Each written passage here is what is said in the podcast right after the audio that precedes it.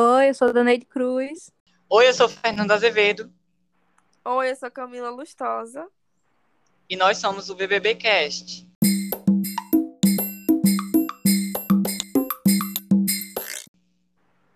No episódio de hoje, a gente vai falar de algumas pautas que surgiram durante essa edição do BBB.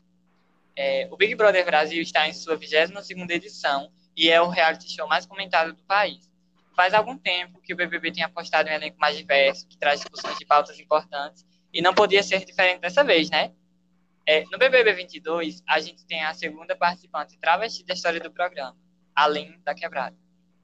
Isso mesmo, são 22 edições, centenas de participantes, e só agora a gente tem a segunda participante. Além disso, o elenco conta com outros participantes LGBTQIA+, e muitos participantes negros, o que reflete um pouco da diversidade do Brasil. O jogo se pauta na convivência de pessoas super diferentes, de, que vieram de lugares bem diferentes e que têm vivências igualmente diferentes. É, e uma coisa é muito clara sobre os espectadores do programa: eles não estão lá para ver amor, não. Eles estão lá para ver o caos, a discórdia, a briga, a confusão. Entregar treta é entregar entretenimento, sabe? É, e os participantes dessa edição queriam fazer o BBB do amor, gente, como assim? Pois o jogo tem muita pressão. O jogo sai da tela e vem para fora. E é aqui que o pessoal vota, que, que decide quem fica na casa mais vigiada do Brasil. É, são aqui que as discussões que os brothers fazem lá dentro que ganham repercussões que ficam centenas de vezes maiores. É, e foi pensando nisso que a gente elencou algumas coisas bem importantes. A, a gente falou de tanta problemática aqui, vamos falar então mais um pouquinho sobre essa questão da treta. Porque todo mundo quer ver treta e por que será que todo mundo quer ver treta? Porque o BBB não pode sobreviver do amor. O que é que você Justamente. acha? O que é que você acha, amiga? Eu acho que o público realmente quer ver treta. Tipo ano passado, com o Prior e a. E o Mano, resto da casa, porque ele ficou até quase o finalzinho, não foi? Sim, sim. por causa disso. Gera muito entretenimento. Esse, esse ano eu acho que tá mais voltado pro amor mesmo. É sobre isso. Eu lembro também de Ana Paula Renault, que ela é do BBB 16, eu acho. Que ela era a vilã da edição. E ela saiu porque bateu em um. É, bateu em um participante. Mas ela movimentou muito. E eu tava torcendo por ela, não vou negar. E foi meu primeiro BBB. Foi o primeiro BBB que eu assisti e me apaixonei pela vilã. Ela foi pro paredão falso e voltou. Foi muito bom. Mas eu fico me perguntando, por que será que o povo gosta de briga? Assim, também a gente pode pensar que, tipo, são seres humanos e que eles vão brigar. Então, é, É. o esperado. E se fosse só amorzinho, não teria graça mesmo, né? Só pra ver amor, eu acho um filme. É um reality, aí o povo tá esperando intriga mesmo. E acho que é da natureza humana, né? A gente gosta muito de dessas problemáticas assim. É, é verdade. Não sendo tão exagerado igual Carol Conká, porque ela não gostei. Não, que ela foi mais foi desumana já. Aquilo foi o auge. A mamacita. Sim, mas, Mas agora eu- elas estão. Eu tô sentindo falta, admito, de um vilão na edição desse ano. Eu acho que tá faltando. Eu também acho. Eles estão jogando muito mal. Não tem um vilão assim que É. saiba ser vilão, aquela pessoa debochada. Eles estão ou com falsidade, ou então não sabem jogar, É, ou então, ai, não tá legal. Eu acho que falta entregar um entretenimento bom, porque tem que ser um bom vilão também. Não é só ser uma pessoa ruim, porque, né? Tem que ter uma narrativa de vilão legal. É, o entretenimento tem que ser bom. Olha, eu não vou falar bem do Essa- Prior, porque eu não gostava dele, mas vou admitir que ele gerou muito entretenimento. Verdade. Gerou. Eu também não gostava dele e tava torcendo contra naquele paredão histórico que ele foi com a Manu Gavassi. Foi E, histórico. nossa, saudades.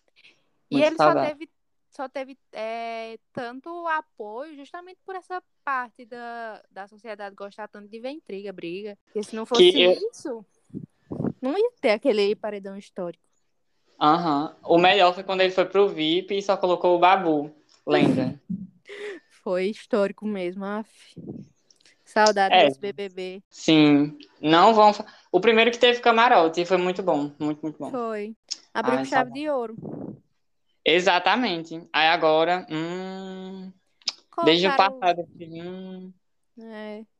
Colocaram meio, uns famosos meio fuleiro. a Jade Picon, milionária. Aprendendo a varrer chão. Ai, meu Deus, sim, comendo. Como é? O que ela comia na xepa? Ovo com o quê? Ovo com pão, sei lá. É sobre a bichinha. Lendo Ah, humilde agora. Uma nova mulher. Assim, eu queria muito que tivesse um reality só com milionários vivendo numa casa comum, assim. Porque não teve aquela imagem da, da Jade Picon que viralizou ela não sabendo usar um espremedor de laranja.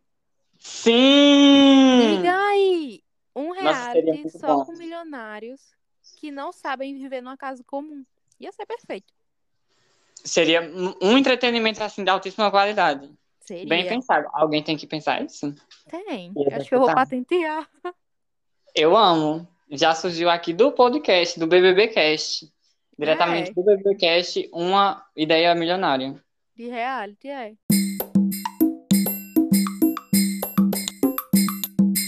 E temos um convidado, Pedro Nogueira, estudante de TI, Design de Produto. Oi, Pedro, bem-vindo. Olá, pessoal. Boa tarde. Olá, Camila. Olá, Fernando. Obrigado pelo convite. É, pronto. Luciano foi é um, um homem negro que foi o primeiro eliminado do programa e ele passou por diversas polêmicas porque dizia que queria fama por fama, que queria ser mais famoso que a Beyoncé, essas coisas. E isso fez com que grande parte dos telespectadores não gostassem dele, achassem que ele não devia estar ali e tudo mais. Até um participante, Pedro Scooby, chegou a comentar que ele devia querer uma fama por, por meio de uma ação que ele fizesse numa favela e que ele ficasse famoso por isso. Só que o próprio Scooby também é famoso fama por fama. Ele não tem nada de, de mais assim, de interessante para oferecer para a comunidade, para poder estar cobrando isso de, do menino lá do Luciano excessivamente. Eu acho isso. né? É sobre isso. Você acha o quê, Pedro? Eu acho assim, ah, ele chegou no jogo querendo muita fama, né? Ele falava que a mãe dele sempre falava que ele ia ser famoso, né? Ele sempre buscou isso desde pequeno, né? A história dele é bem interessante. Ele foi ba- bailarino, ah, não tinha dinheiro para pagar balé e tudo mais, e fez curso para ser ator e tudo mais. Só que a grande questão, ah, eu acredito, é como o Lucas falou lá dentro do programa, né? Uma coisa é a pessoa chegar e dizer, ah, eu sou famoso, ah, eu quero ser famoso. Outra coisa é alguém apontar isso para a pessoa. Então, por exemplo, quando o Luciano chegou falando que era famoso, as pessoas começaram a olhar isso como arrogância, né? Porque ele via a mãe dele chamando, fala- falando que ele ia ser famoso, chamando ele de famoso, e ele não entendeu que são as outras pessoas que têm que definir isso, né? Por exemplo, é diferente da Nayara Azevedo chegar e falar, ah, eu sou famosa, né? Do que das pessoas apontarem, ah, realmente ela é famosa. Eu acho que ele não conseguiu associar ah, essas duas diferenças. Fora que é assim, né, também. É, tem muita pressão lá e eu não sei como seria se eu tivesse confinado. O que é que eu falaria? Porque já gosto de falar besteira quando eu não tô. Quando eu tô bem, imagina se tivesse toda aquela pressão. Então acredito que também muita coisa do que ele falava é. Tipo, era da hora, ele tava super ansioso quando ele entrou no paredão, né, gente?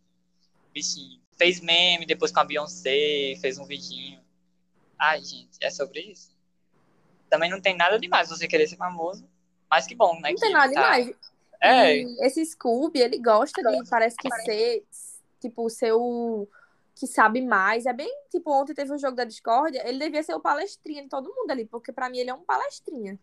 Ele fica explicando coisas sem necessidade, tipo, querendo ser o, o mais descolado, ah, porque eu sou engraçado, porque eu sou não sei o quê. Eu não vou com a cara dele. eu digo logo. Pedro vai com a cara dele. Assim, ah, eu acho ele engraçado, só que eu acho que ele não se compromete com o jogo. Eu acho que ele não entendeu por que que ele tá ali, sabe? É. Acho que ele não deveria ter entrado, na verdade. Ele não deveria ter passado nos testes sobre, né, competição e tudo mais. Se E eu fosse a fora- produção, eu reprovaria ele. Fora que ele vive dizendo também que tipo, não assistiu o programa, né? Então não sabe nem jogar Big Brother. Pô, Sim. tá ligado? Ele tá fazendo o que ali? Pelo amor de Deus. ele só tá ali pra ser. Ah, porque. E tu viu, ele, ele falou com Natália também, foi falar assim, ai, porque boa sorte. Ele que votou nela, tá. Uma coisa, uma Ah, coisa que eu acho interessante também é, por exemplo, a, a percepção que o público tem em relação aos jogadores. Então, eu, eu identifico ahn, duas narrativas para as pessoas gostarem dos- das pessoas lá dentro. A primeira é que você se identifica com a pessoa. Então, sei lá, digamos que eu me identifique ahn, com o Lucas, por exemplo. E aí eu, eu acho que eu me eu conviveria bem com ele. Ele eh, tem algumas características, né, parecidas com as minhas.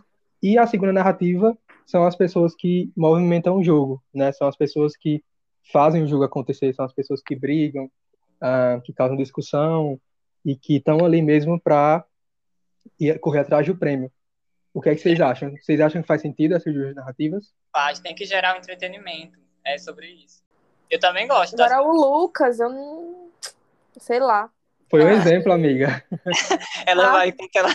Tá Ela vai certo, tá cancelar certo, todos os participantes. não, então. Não, é porque realmente esse Big Brother eu não tô gostando de quase ninguém. Assim, o passado eu também não gostava. Eu só comecei a ver, eu vou admitir, eu só comecei a ver ano passado. Antes eu não gostava de Big Brother. Comecei a ver ano passado e só tive simpatia por poucas pessoas também ano passado. E esse ano não tá diferente. Mas eu acho que esse ano tá pior, que eu acho que eu não tô achando uma pessoa assim que eu. Meu Deus. Só a Lina e a Jessie, basicamente. O resto eu tô bem. E o Vini. Que é uma plantinha, né? O bichinho. É, o bichinho, mas eu acho que ele é muito, ele é muito inteligente, pô, as falas que ele faz, que ele fala assim, acho que ele trouxe, eu achei muito muito de uma maturidade assim, que eu pensei que ele não tinha, sabe? Eu pensei que ele era bem bestinha. Mas eu, Uhum. eu acho que ele tem uma maturidade, viu? É, eu acho também pelas vivências dele, né? Então ele vem, Ele é De um formado em local- direito, né? Sim, ele é formado em direito, né? É, pô. Ele vem de um local onde tem pouca oportunidade, né? Do sertão do Cariri. Então Ele ele sabe, avião.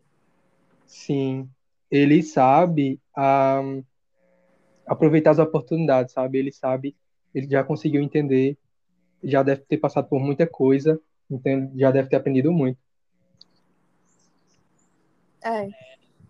Assim, Camila já tá cancelando aqui todo mundo. Então vamos falar um pouco mais sobre cancelamento. Que foi o grande tema do, do Big Brother passado, né? Que a gente viu a Carol Conká, a Mamacita, que foi super cancelada, que saiu com a maior rejeição da história do programa. A gente também teve outros cancelados e, enfim, o BBB só se fala de cancelamento quando a gente tá falando de BBB e nesse não é diferente. Só que a gente tá- também tá percebendo que, assim, da narrativa do Big Brother passado, alguns brothers parece que já entraram lá com isso. Eu não quero ser cancelado, igual o Rodrigo, né? Que no começo ele ficava puxando muita pauta social, assim, desnecessariamente com os participantes. Certamente com medo de ser cancelado, só que pegou, se Totalmente atropelou. desnecessário. Sim, se Esse atropelou e Rodrigo- mais cancelado ainda por isso. Vamos falar um pouco sobre isso. Vamos. Olha, eu acho assim que Rodrigo é aquela pessoa. Ele chegou, ai, porque eu sou o mais velho daqui, ai, não sei o quê. Aí queria ser o mais inteligente também, queria, queria falar com todo mundo, ser amigo de todo mundo. Aí depois ele se virou contra todo mundo, assim. E, tipo, foi, é grosso com todo mundo o tempo todo. E eu vi até um vídeo no TikTok de um, o Henri, Irritado, eu acho, que é assim. Aí ele é, fez um vídeo imitando, tipo, como se o Rodrigo fosse o Gollum de Senhor dos Anéis, que é aquele personagem que tem uma dupla personalidade, que, tipo, tá uma hora tá bonzinho, assim, normal, aí outra hora tá, tipo, esquentado, puto com todo mundo, assim. Eu, acho, que ele, que assim, cancelamento, eu não concordo com um cancelamento muito forte, assim, mas eu acho, assim, que ele tem que sair. eu acho eu acredito que assim ah, o cancelamento de uma forma geral, né, ah, é ruim para todo mundo, né? Ah, mas eu vejo que é um cancelamento, digamos, mais momentâneo. Vou explicar por quê. Por exemplo, a Natália, no início do programa, ela tinha um alto índice de rejeição, né? As pessoas não gostavam dela e tudo mais. Só que conforme a narrativa, a- o programa eh, seguiu, né? Que ela foi movimentando a casa, que ela foi mostrando quem era ela, que ela passou por algumas situações. Ahn, digamos, es- essa rejeição já diminuiu, né? Esse cancelamento, as pessoas, com o passar do tempo, vão esquecendo, digamos assim, né? Eu acredito nisso. Tem um cancelamento momentâneo ali, mas que se passar o tempo, as pessoas vão esquecendo.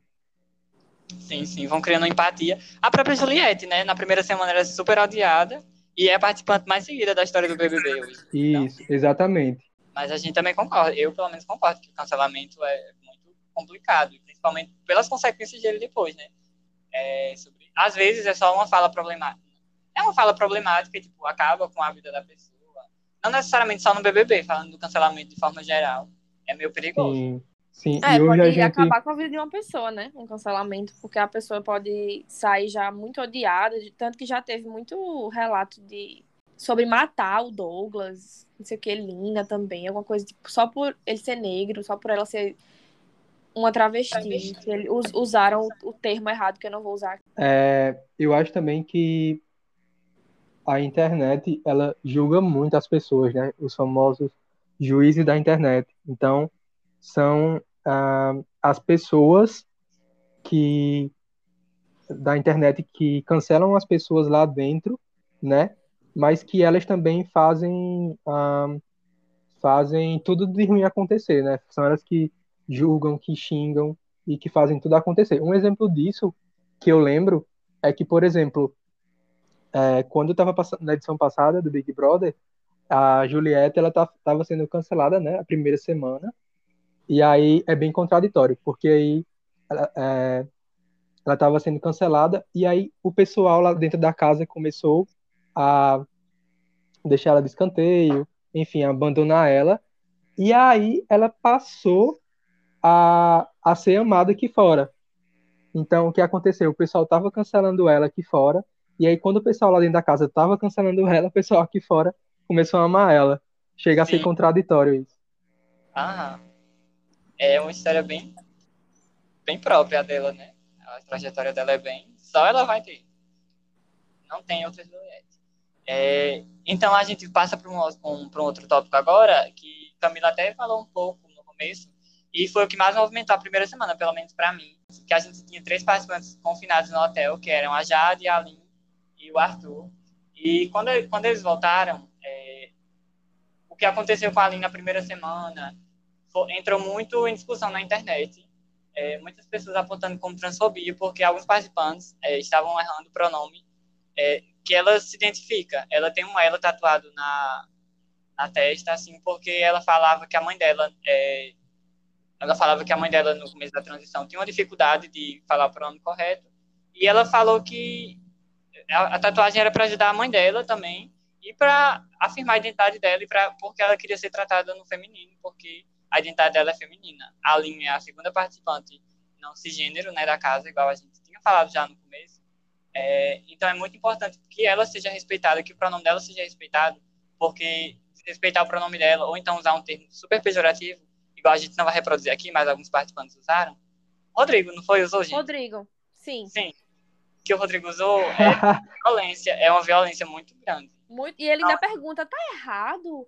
Ah, mas, uhum. mas isso é errado, me ensinem. Véi, ele tem 36 anos, ele tem muita consciência, ele podia muito bem saber. E fica perguntando. A mesma coisa, ele perguntou pra Douglas também.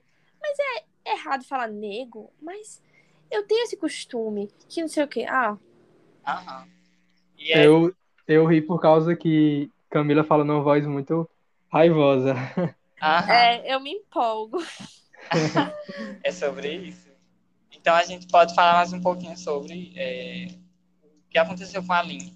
E que depois que o Tadeu chamou a atenção no ao vivo, é, foi reduzido, né? Alguns participantes chegaram a errar mais de uma vez, é, mas é, deu certo.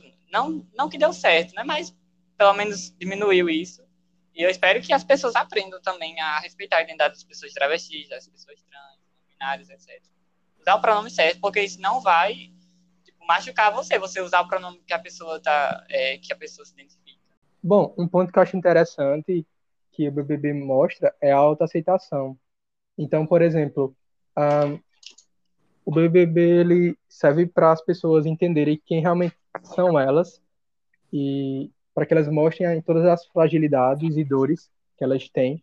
Então, por exemplo, esse caso da Lina, ela serviu para inspirar e mostrar as pessoas aqui fora né, sobre entender as dores que a, a esse público passa né, o quão é difícil ser aceito na sociedade e, por exemplo, um, outras pessoas que passam dificu passaram dificuldades, como a Nayara, né, que ela disse que estava sendo difícil para ela um, entender realmente quem ela era, quem era a cantora e quem era a pessoa Nayara. Então são essas questões que o Big Brother trata também, questão de autoaceitação para as pessoas que estão estão lá dentro se autoaceitarem, se entenderem quem realmente elas são e ao mesmo tempo inspirar as pessoas aqui fora. Vamos falar agora sobre a solidão da mulher negra. E é, vou começar falando sobre um post que eu vi na internet que reflete as quatro mulheres negras do programa. Lina, é, Natália, Jesse e Maria. É, eu vi que o que é retratado assim é que, tipo, todo mundo, desde o início do programa, assim, já tava começando a fazer casal e botando as pessoas umas com as outras e sempre deixavam de lado elas. Aí o participante Lucas chegou, ficou mais próximo da Natália, ficou muito próximo dela, fazendo várias coisas, tipo, tentando, conversando de um jeito de paquera, um jeito assim. E quando chega na festa, ele vai e fica com a outra lá, a eslovena. Aí isso é muito forte. Tipo, para algumas pessoas pode não ser nada, mas eu vi vários tweets também de várias meninas negras que disseram que também já aconteceu isso na vida delas, com elas. Que são trocadas pela branca sempre, que é, tipo, os homens veem, ela, veem elas como objetos e tipo coisas que usam assim e depois para aparecer tem que ser uma branca, uma padrão. E foi justamente isso que aconteceu. E todo mundo caiu em cima da Natália, dizendo que ela era histérica, que ela, ai, porque ela perdeu o controle por causa de ciúme, que besta, que besteira, que besteira. Não é besteira, não era que ele era o amor da vida dela. Foi até a Nathalie Neri que falou isso que não era que ela estava apaixonada por ele, é a rejeição mesmo que dói em qualquer pessoa, e tipo, nela mais ainda, porque ela sabe que isso acontece há muito tempo, desde que ela se entende por gente, assim, por uma pessoa que paquera e tudo mais, e tipo, é sempre deixar ela de lado, segunda opção, terceira, quarta. E Sim. é isso, alguém quer comentar mais? Sim, todo mundo Sim. falando que era mimimi, todo mundo não, algumas pessoas falando que era mimimi, porque quando não dói em você, é um mimimi, né? Então, é, igual as meninas estavam acolhendo ela na festa, é, que Camila citou, é, a Aline estava acolhendo ela, acho que a Aline e a Maria.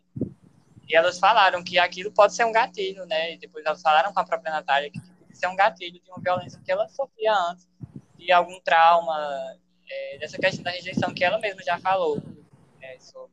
E é muito triste. E é muito Sim. triste também a forma que isso é tratado, né? Por algumas pessoas. Sim, eu acredito que o principal ponto é justamente esses traumas que ela já viveu e que aí ela sentiu isso dentro do programa, né?